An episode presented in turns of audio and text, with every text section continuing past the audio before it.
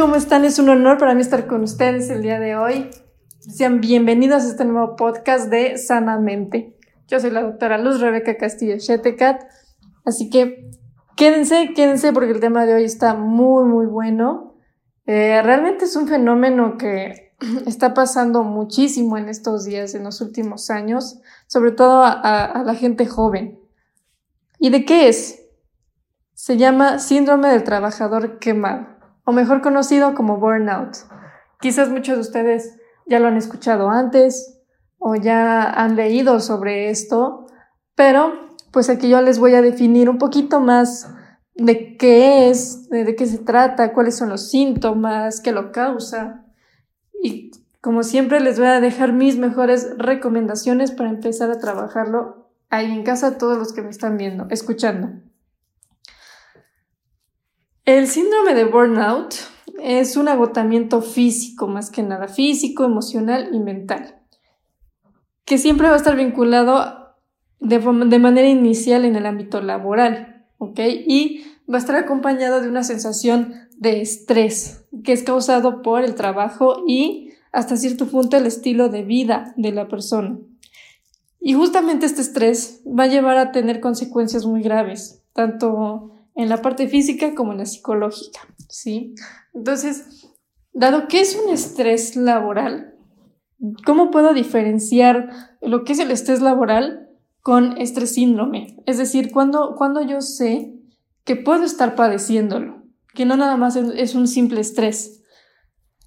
La verdad es que no hay una diferencia como tal, ¿sí? al principio solo hay este estrés, ah, solo, está, solo existe este malestar en la vida laboral. Pero cuando ya estamos hablando de este síndrome del burnout, ya no solamente se queda en la parte laboral, sino que ya se empieza a extender en la vida de la persona, ya empieza a afectar en la vida social, en la familiar, ¿sí? en, en, la, en la de pareja, ¿ok? E incluso ya no hay este momento para la persona para que pueda relajarse, desestresarse o para que pueda tener tiempo consigo misma.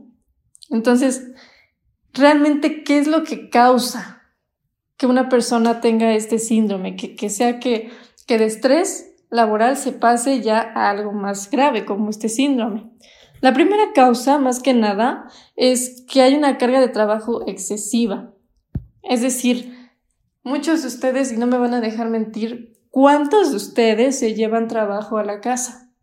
Terminan sus horas laborales, llegan a casa, comen quizá o quizá no, y siguen en la computadora, siguen trabajando. Así es como empieza a generarse este síndrome, ya empieza a afectar en tu descanso, en tu día a día.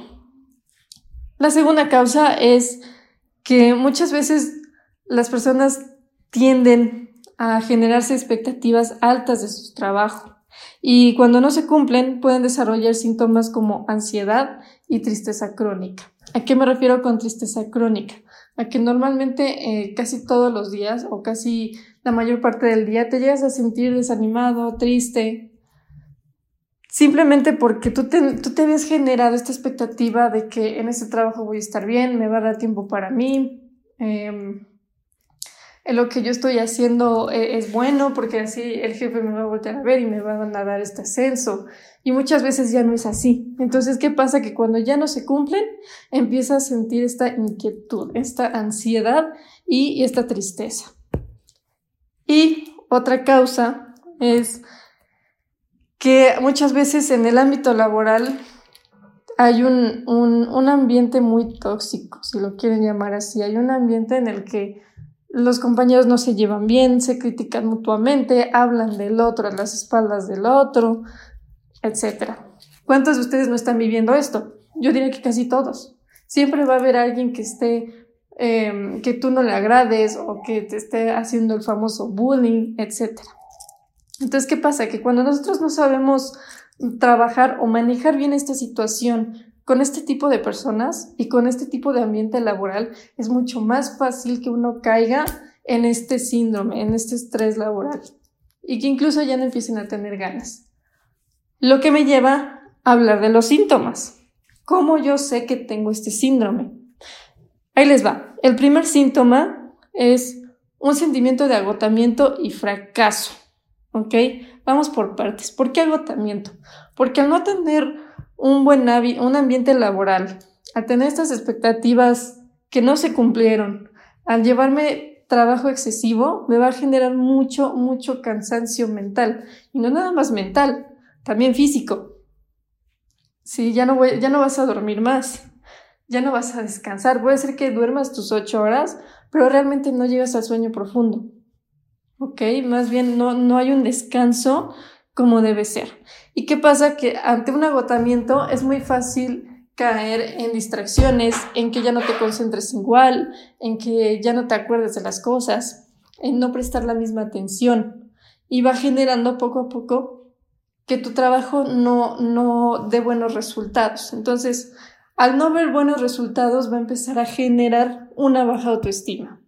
¿Por qué? Porque va a empezar este autosabotaje de decir, es que ¿por qué no lo hice? Lo hubiera hecho bien, esta, esta carrera no es para mí, hubiera preferido el, el otro trabajo, el otro puesto, etc. El siguiente síntoma es que muchas veces, como se tiene esta alta expectativa, eh, muchas veces las personas no llegan a sentirse realizadas. ¿Por qué? Porque su idea es obtener más dinero, es obtener un, un obtener un, este, un puesto más grande y no sucede. No sucede. Entonces, ¿qué pasa? Que empieza a generarse un sentimiento de que no avanzan no hay un avance, no, no me siento realizado personalmente ni profesionalmente. Y esto va a empezar a generar una sensación de fracaso y sobre todo de frustración.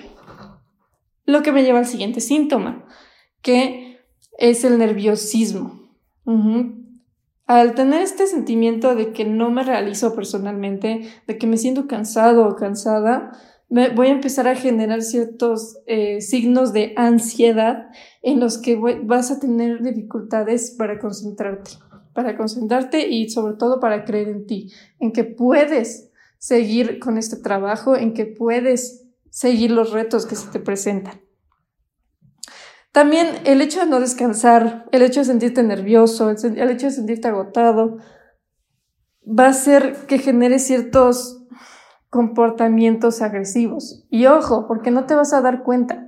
Tú solito te vas, vas a hablar con las demás personas, pero te vas a dirigir de una forma más, más agresiva, más agresiva, más, más directa. Y obviamente eso es algo que inconscientemente, pues no te das cuenta. Hasta que la, empiezas a tener problemas con la gente ahí en tu trabajo y en casa. Porque el, el humor que tienes en el trabajo muchas veces se lleva a casa, ¿sí? Y por eso es que también hay tantas peleas entre pareja o entre familia, porque normalmente la gente se viene con esa, esa ansiedad generada por el trabajo y obviamente lo que van a hacer es que lo van a desahogar con el otro, ¿sí? Con la pareja o con los hijos. Esto del burnout también eh, normalmente va acompañado de síntomas físicos, como dolor de cabeza, taquicardia, y insomnio. Es decir, que no hay, no hay ganas de dormir. No, no hay estas, este descanso como debería ser, el descanso propio. También empieza a haber algo que es el aburrimiento y el, absentismo, que van mucho de la mano. Al no estar completamente satisfecho con tu trabajo y al sentirte con este agotamiento, es mucho más fácil que te aburras en el trabajo y que empieces a posponer cosas dentro del trabajo. Que, eh, que te digan necesito tal cosa para mañana. Ah, sí, en lugar de hacerlo ahorita, en 10 minutos dices, ah, lo hago mañana o luego pasado mañana.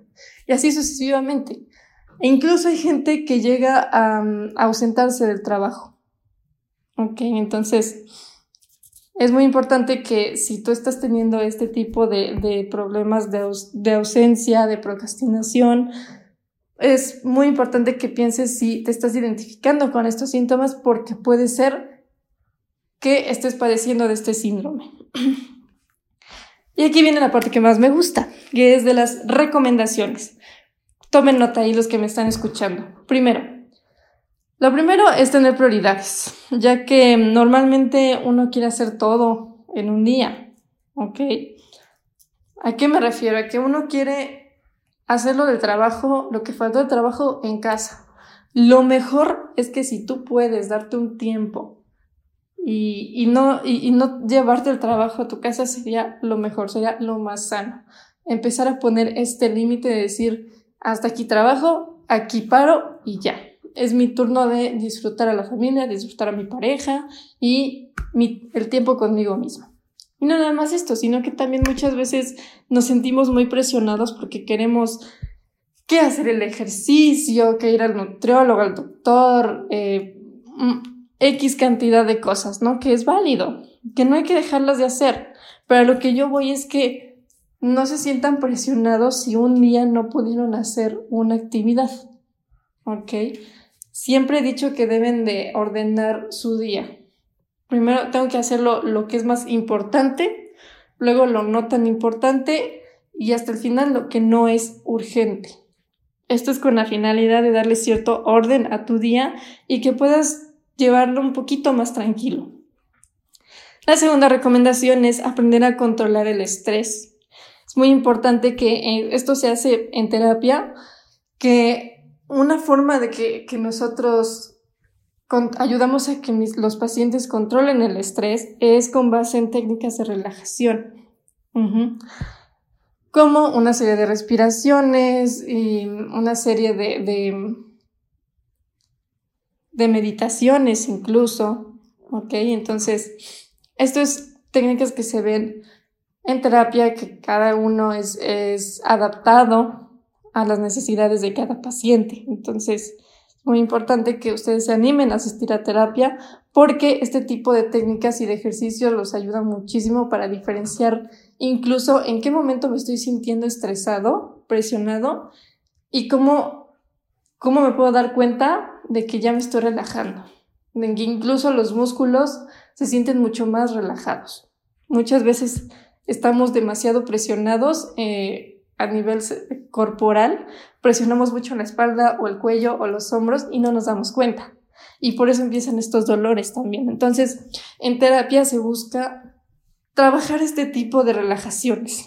Y nada más esto, sino también cambiar los pensamientos. ¿Por qué? Porque como mencioné, eh, hay una tendencia con este síndrome a, tener pensamientos de autosabotaje.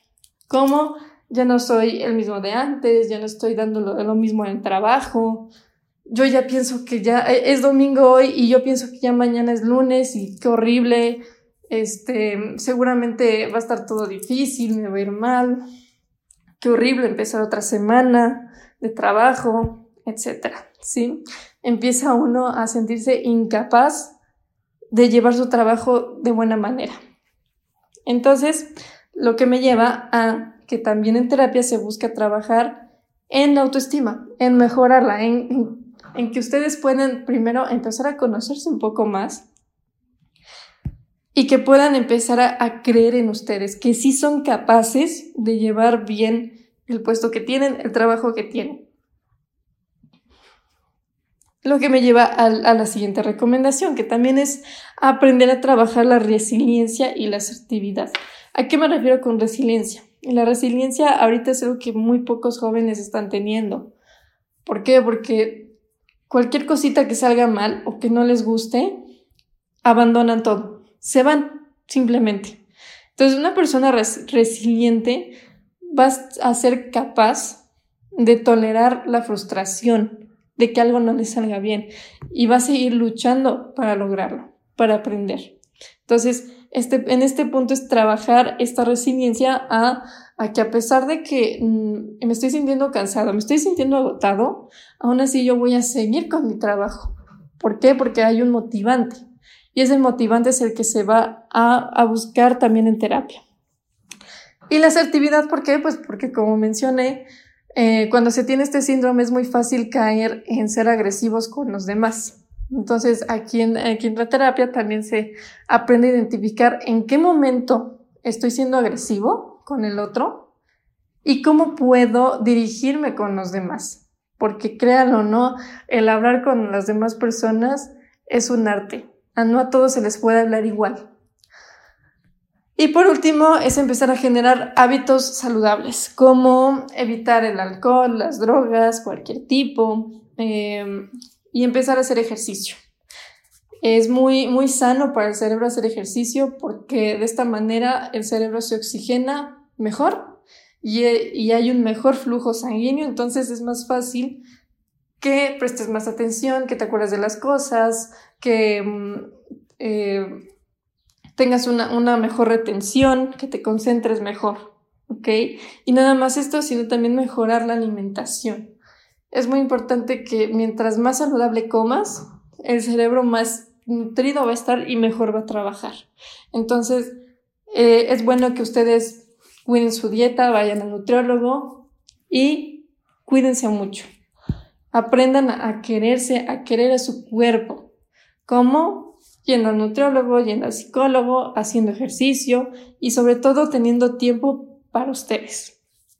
Esto fue todo por el capítulo de hoy. Espero que les haya gustado. Yo soy la doctora Luz Rebeca Castillo Chetecat, su psicóloga favorita. Nos vemos a la próxima.